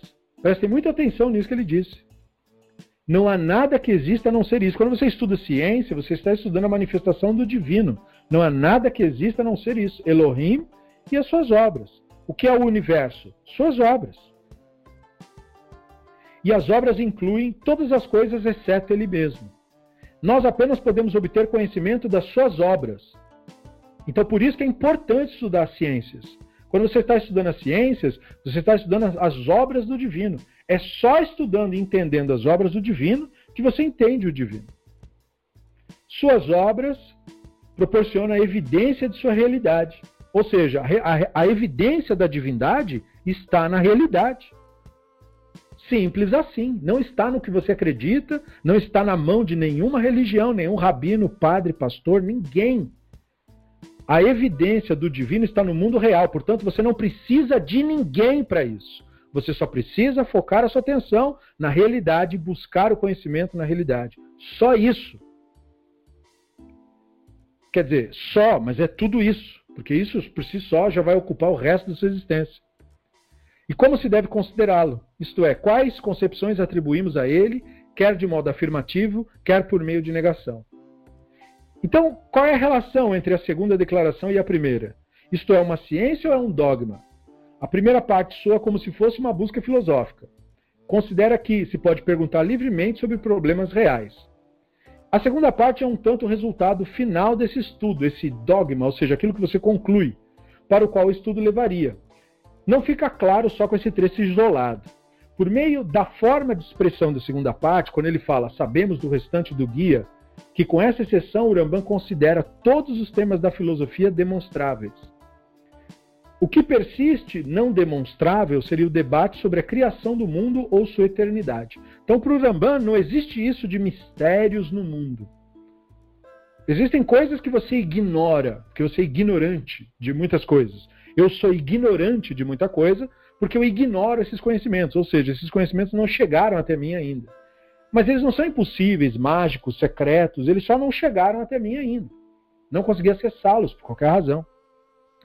Acontece que o verdadeiro segredo é um só: a origem. O divino, portanto. Esse é o único mistério do universo. Então, não acreditem quando lhes dizem que magia é um mistério, alquimia é um mistério, forças das trevas é um mistério. Nada disso existe. Portanto, isso não é nenhum mistério. O único verdadeiro do mundo real mistério é a origem do universo. Só isso é mistério. Todo o resto, por vasto que seja, é um conhecimento possível de se obter. É uma questão de você ter tido tempo suficiente acesso aos dados. Só. Não há magia nem mistérios no universo. O mistério está no divino, na origem do universo. Por isso, Rambam incentivava o estudo do real, para você perceber isso porque você vai estudando geometria, física, matemática, você vai percebendo que se você segue o método direitinho, poxa, você consegue entender. E aí você vai avançando, avançando, avançando, avançando, e você vai vendo a complexidade dos próprios conceitos que você conseguiu entender, e você mesmo se maravilha de quão distante você está desde a época que você começou, quando você mal entendia o que estava escrito, e agora você consegue fazer cálculos, ou fazer fórmulas, ou entender conceitos que são extremamente avançados, e você se admira e fala: caramba, eu achava que só um gênio entendia isso, agora é uma coisa tão simples. Exatamente, todo conhecimento do universo é assim. Quando você não sabe dele, parece uma coisa de doido, mas não é possível. Mas você vai treinando a sua mente, adquirindo informação, seguindo a metodologia, aí você descobre que não, dava para conseguir. Era só uma questão de, de eu me esforçar um pouco mais.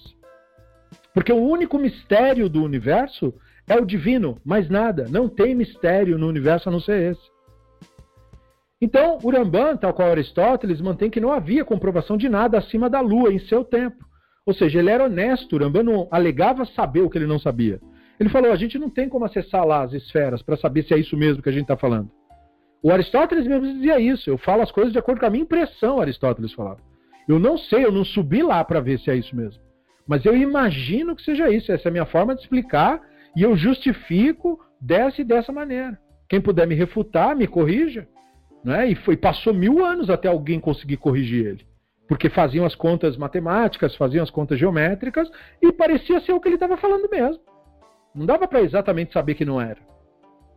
Mas com o advento da ciência pós-moderna, conseguimos superar o modelo dele. Mas não para diminuí-lo, de maneira nenhuma. Ele nos deu, digamos assim, um empurrão para que a gente saísse do pensamento mágico, enquanto planeta, né? Eu estou querendo dizer, porque a maioria dos povos continua no pensamento mágico. Mas, enfim, ele ajudou a humanidade a perceber que é, explicar as coisas de uma maneira natural é a verdadeira forma, o verdadeiro caminho para entender o divino. Aristóteles foi grande nessa contribuição, e é por isso que Maimônides o admira tanto, porque essa contribuição é uma verdadeira contribuição. Né? Então, deste modo, argumenta que a ciência divina deve prosseguir na busca da comprovação conclusiva daquilo que for possível abaixo da Lua. Isto é, todos os conhecimentos que você puder ter, vá atrás para ter. Faça o que você puder. Mas podemos prover demonstrações conclusivas de tudo que tiver ao nosso alcance. E devemos fazer isso.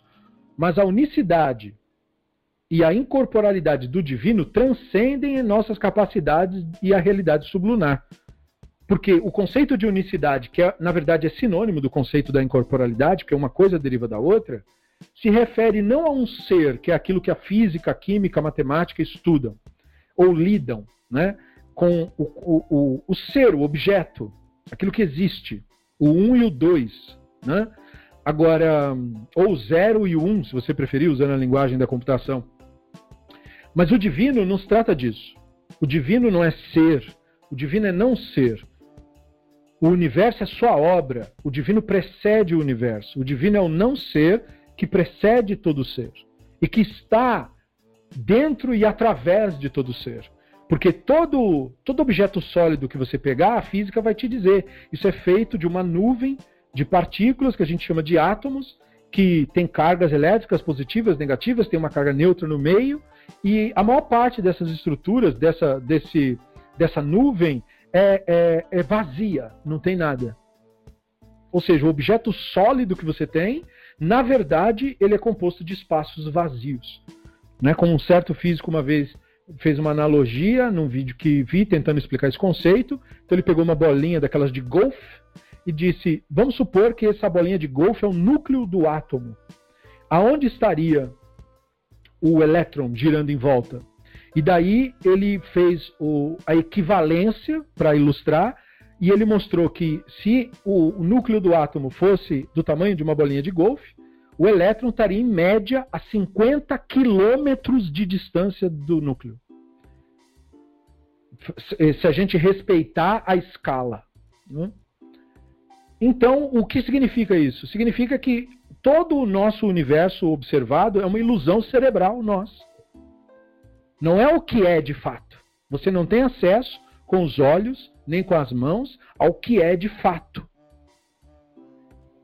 Por quê? Porque o que é de fato, o ser que a gente observa, é, deriva do que é de fato, do não ser.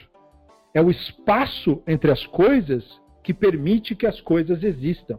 Portanto, o divino não é a coisa, o divino é o espaço que permite que a coisa exista.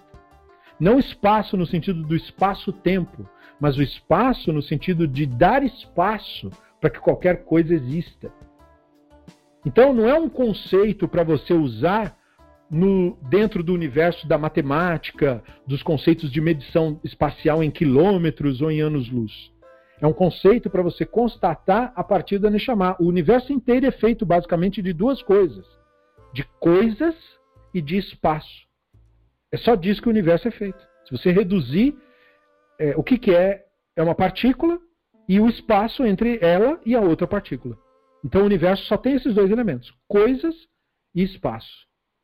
Coisas é o que a gente interage. Espaço, esse não ser, que o espaço não é um objeto, não é coisa nenhuma, e sem isso não dá para fazer nada. Esse espaço é o que permite que tudo exista. Isso se refere ao conceito do divino. Essa é a unicidade. Unicidade quer dizer que o divino não é composto de nada. Por isso que ele é unicidade absoluta. Então, por isso que ele diz que transcende a nossa capacidade, porque transcende a nossa mente. A nossa mente só aprende as coisas por associação. 0 mais 1, um, 1 um mais 2, 2 mais 3. A nossa mente não entende o não ser. O não ser não é para ser entendido mentalmente. O não ser é para ser constatado a partir da sua própria consciência, porque há em você e em mim e em todo ser humano o manifesto do não ser, que é a consciência. O pensamento é objeto. O pensamento é coisa. O pensamento é disparo elétrico. Mas a consciência que observa isso, não. A consciência que observa isso, ela é simultânea no cérebro inteiro. Enquanto que o pensamento é um disparo em alguma área do cérebro. Mas a consciência que observa isso é a totalidade dele. Ela não tem lugar, porque ela é manifesto do não ser. Por isso que ela é imagem e semelhança do divino. Essa é a semelhança. O divino não é composto, a Neshama a consciência não é composta. O divino é o incorpóreo, é o não ser. A Neshama é o não ser em nós. Nós temos isso em nós. É isso que nos permite contato com o divino. Por isso que nós não precisamos de nenhum tipo de subterfúgio, de nenhum tipo de crença, de nenhum tipo de delírio. Pelo contrário, os delírios e os enganos impedem essa constatação. Essa é a nossa separação do divino. Então, Podemos, não obstante, até trazer considerados argumentos forçosos, como Uramban exemplifica no guia, né? Sempre conscientes de que não são absolutos. Por isso que quando Uramban explica Aristóteles, ele não diz é a verdade. Ele diz é assim que ele explica. E só. E ele deixa no ar isso. Porque, porque não é um conhecimento. Os argumentos forçosos são os argumentos tradicionais. Entendeu? São os argumentos que declaram coisas sem explicar não, não são saberes, são apontamentos. A tradição não é constituída de saberes. A tradição é constituída de apontamentos. Os rabinos fazem apontamentos. A Bíblia hebraica faz apontamentos. E é com isso que nós devemos nos ocupar. Entender que nós estamos lidando com apontamentos. O dano acontece então quando o aluno não é capaz de demonstrar o erro da ciência natural, aquele caso aristotélica, né, claro, de que o universo seria eterno. Eles não conseguiam demonstrar isso. Hoje nós temos uma, um motivo, né, aquela medição que fizeram das, das ondas cósmicas de fundo, as chamadas ondas cósmicas de fundo, levou a concluir o Lamartre, né, de que o universo teve princípio, sim. Essa é, é para isso que as evidências apontam. E hoje isso é uma coisa aceita. Né? Então, mas antes dele, ninguém sabia disso daí. Ninguém tinha evidência. Então não tinha como refutar Aristóteles quando ele dizia que nunca teve um ponto inicial. Antes disso, não tinha como pensar isso. Então, o Urambã é honesto. Ele não dizia, a nossa tradição diz que teve princípio, então a nossa fé é maior que Aristóteles. Ele falou, não, eu não sei. A nossa tradição fala isso. Aristóteles fala aquilo. E o argumento do Aristóteles é bom, nossa tradição discorda, eu não sei quem tem razão, Maimonides dizia. Eu defendo a visão da nossa tradição, obviamente, mas eu não estou dizendo que é uma verdade absoluta. Ele falou: se um dia for provado que Aristóteles é que tem razão, nós mudaremos a nossa visão. Nós, os racionais, ele quis dizer. Ele nunca quis dizer que o judaísmo vai mudar de opinião por nada. O judaísmo já teve refutada quase todas as crendices da Kabbalah e não mudou de opinião até hoje. Então, isso não é verdade em relação ao mundo judaico. Maimonides está falando nós racionalistas, somos assim. Quando nos demonstram que nós estamos equivocados, nós mudamos de opinião. Né? Da mesma forma que se a arqueologia vem e demonstra para mim que um determinado evento é, bíblico que me foi passado como ocorrido literalmente, na verdade nunca aconteceu, eu admito o fato. Eu não tenho problema com isso. Eu não tenho problema com a verdade. Eu sou um buscador da verdade. Se tem uma coisa que eu não vou fazer é fugir dela. Muito pelo contrário, eu a abraço e a celebro. Eu quero que, as minhas, que os meus equívocos, bem ou mal intencionados, sejam todos removidos de mim. Quero todos eles fora de mim. Eu quero me aproximar do real. Então eu amo quem me instrui, quem me corrige, quem me leva para mais perto do saber. Então essa era a postura do Rambana, é isso que a gente aprende dele. Né? Daí a preparação provida pelo guia passo a passo, para a pessoa ter essa capacidade também. Esse caminho da busca da compreensão não é daninho em si, ele não procura afetar para pior a percepção do divino ou de sua Torá. A busca pelo conhecimento, pela sabedoria divina é absolutamente necessária, pois é o caminho pelo qual se pode experimentar o contato direto com o divino, chamado em nossa tradição de profecia. É uma tradição nossa a ideia de que o ser humano pode sim ter contato com o divino. O problema é que essa ideia foi maculada por pensamentos mistificadores e por charlatães, prometendo, por meio do engano, esse tipo de contato. Sendo que, na verdade, você tem o meio de ter esse contato dentro de você mesmo. Você nunca precisou de nenhum charlatão para isso. Você não precisou comprar nada. Você só precisa estudar e desenvolver o seu conhecimento. Você precisa fazer isso por conta própria. É uma coisa que depende muito mais de você do que de qualquer outra coisa. A busca pelo conhecimento, pela sabedoria, é absolutamente necessária. A revelação profética nada mais é do que o alcance do entendimento mais profundo da realidade como ela é. Eu estou aqui traduzindo o conceito. É isso que é a revelação profética, não é nenhum êxtase necessariamente. É que este, esta constatação pode te deixar atônito. Teve, te, é, é, tem relatos de físicos, por exemplo, que fizeram determinadas descobertas e ficaram emudecidos. Eles mesmos contam que ficaram tão estupefatos que o cara não conseguia nem comer nos outros dias. Ele ficou. É, e, e, não só na área da física. Charles Darwin, quando ele concluiu a, a, a teoria dele das espécies, ele passou dias perturbado com aquilo. Ele ficou chocado com o que ele descobriu. Chocado, chocado. Dias, não falava com ninguém, ficou isolado na casa dele. E ele falou: caramba, isso é uma coisa muito maior do que qualquer outra coisa. Porque era mesmo. Então, é, é, isso é uma experiência profética para a nossa tradição. E, e, ninguém avisou esses visionários que era isso. Entendeu? Porque eles estavam em meio a gente insana e louca. Mas eles estavam tendo uma experiência profética que, que dá esse insight para você. Que faz você enxergar uma coisa e você fica atônito. Você fica. É, aquilo você tem a sensação de temor. Esse é o temor do Hashem.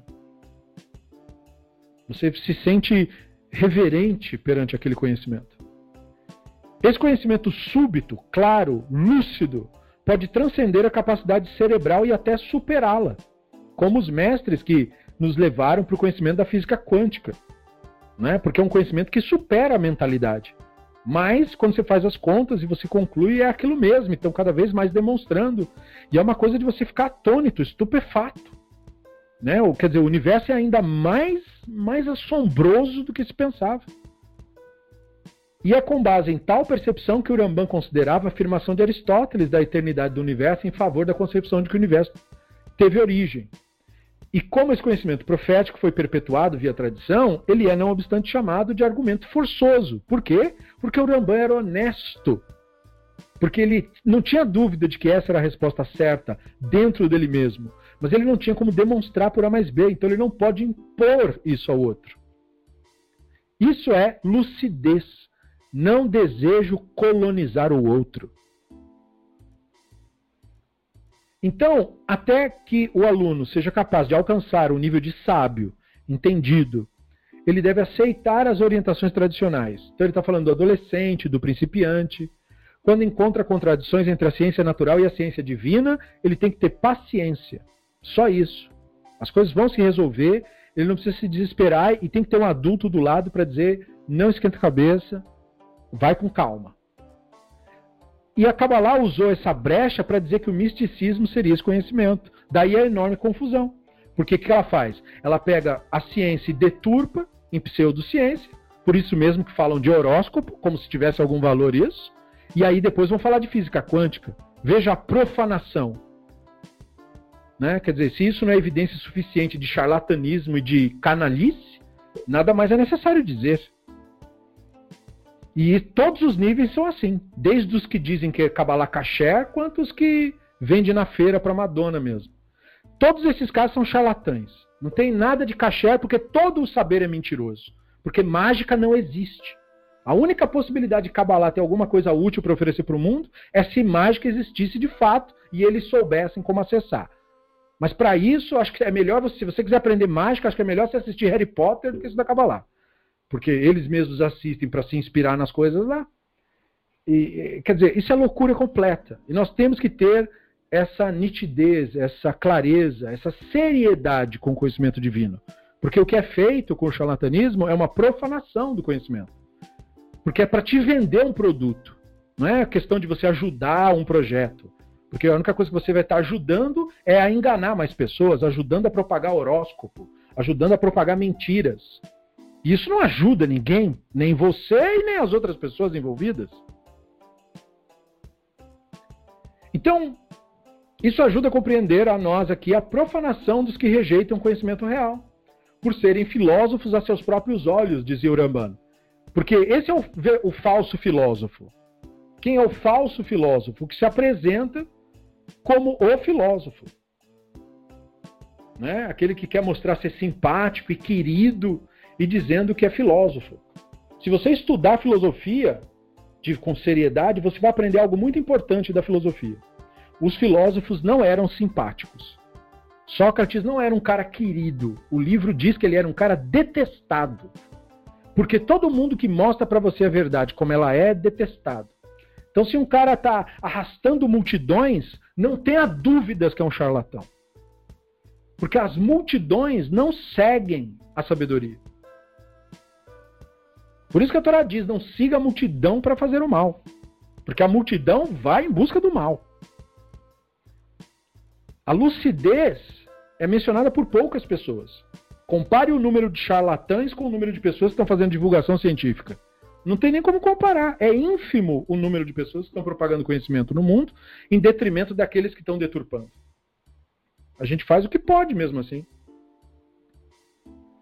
Então, a filosofia mística é a doutrina do Aher, daquele que confunde a realidade com a ficção. Eles não consideram a realidade de que não se podia demonstrar se o universo tinha princípio ou se era eterno. Então o cara quer acreditar nas coisas. Eles então afirmavam crenças como se fosse conhecimento. Veja, nem importa se a sua crença está certa ou não. Porque no caso do Ramban, depois, no futuro, iam demonstrar que o Ramban estava certo, o universo teve mesmo princípio. Mas ele era honesto. E com honestidade, você não vai nunca afirmar uma crença sua como se fosse verdade antes de você ter evidências. Você vai deixar isso em aberto e vai dar direito ao outro de pensar diferente. É assim que o Rambam fez com Aristóteles, discordando dele, mas respeitando a posição dele e ainda é, é, apreciando o seu argumento. Então isso é muito importante, por quê? Porque Aristóteles tinha argumentos para a visão dele. É muito diferente, por exemplo, você tratar desse modo a crença em mágica. Porque a crença em mágica não tem nenhuma evidência. Não há nenhuma evidência que horóscopo funcione, não há nenhuma evidência de que mal olhado exista, não há nenhuma evidência de que forças demoníacas existam. Então você não tem motivo para sequer cogitar que isso seria fato. Você não tem por que fazer isso. Você deve fazer isso em relação a evidências. Trazem para você um excelente argumento, como eu falei no caso da arqueologia. Trouxeram um argumento dizendo que uma determinada cena bíblica nunca aconteceu. Você não descarta isso. Você tem as informações que dizem uma coisa e essas evidências estão mostrando outra coisa. Você as abraça. Você cogita isso. Pode ser que estejam corretas, pode ser que não estejam, mais informações são necessárias, mas eu, eu aceito as evidências, eu construo o meu conhecimento com elas. Eu não rejeito a informação, eu aguardo, eu quero mais saber. Porque o conhecimento está todo o tempo mudando, um determinado achado aqui e ali pode revolucionar nós temos que ter essa mabiabilidade no conhecimento. Então, eles bloqueiam para si mesmos o conhecimento da realidade. E é este o principal bloqueio para Maimônides.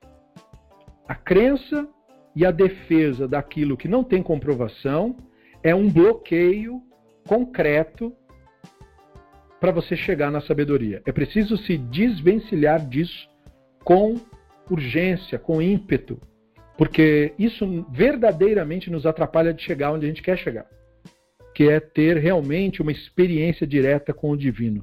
Enquanto a pessoa não se esvazia de pensamentos, crenças e opiniões, ela não tem essa experiência. E não é porque ela não é capaz. e sim porque ela está nutrindo aquilo que bloqueia. É preciso limpar a casa, é preciso remover a impureza, é preciso tirar os pensamentos, deixar de se identificar com eles, entender que estar na presença do divino quer dizer estar focado no momento presente, no momento, é, é, na realidade do agora, e tornar isso seu exercício de espiritualidade. Não é? Como diz o Terrilim, Shiviti Hashem Lenegdi Tamid, colocar o Hashem perante mim sempre. Isso é um exercício, não é uma frase para decorar, não é um texto para deixar desenhado, se bem que eu não tenho nada contra, deixar de enfeite ali o texto escrito, é bonitinho também, mas não é isso que é o foco. O foco é você praticar isso no seu dia a dia. Você viver centrado no momento presente, dar toda a sua atenção naquilo que você faz, como nós já falamos em aulas anteriores sobre o assunto. Nós concluímos esse capítulo e na próxima aula nós prosseguiremos daqui. É, Urambana ainda vai estar tá tratando desse assunto na próxima aula, então estejam preparados para novas advertências. Ele insiste muito nisso e ele vai dar algumas abordagens novas na próxima aula. Dúvidas, sugestões e reflexões que surgirem, usem os nossos grupos de estudo para isso. Lembrando que o nosso projeto existe graças a pessoas que o financiam. É só por isso que existe. Não existe nenhuma mágica. São seres humanos que colaboram voluntariamente, sem nenhum tipo de imposição, para que é, o nosso projeto existe. Cada um fazendo um pouquinho torna tudo isso possível. É preciso que aconteça e eu agradeço aos que têm mantido esse projeto existindo e convido a quem ainda não participa que participe, porque isso é necessário para que continuemos a criar conteúdo, que é esse o nosso trabalho, criar conteúdo de qualidade. Muito obrigado a cada um pela sua atenção, uma excelente noite, um bom descanso e até a nossa próxima aula. Bestrat Hashem et Barach.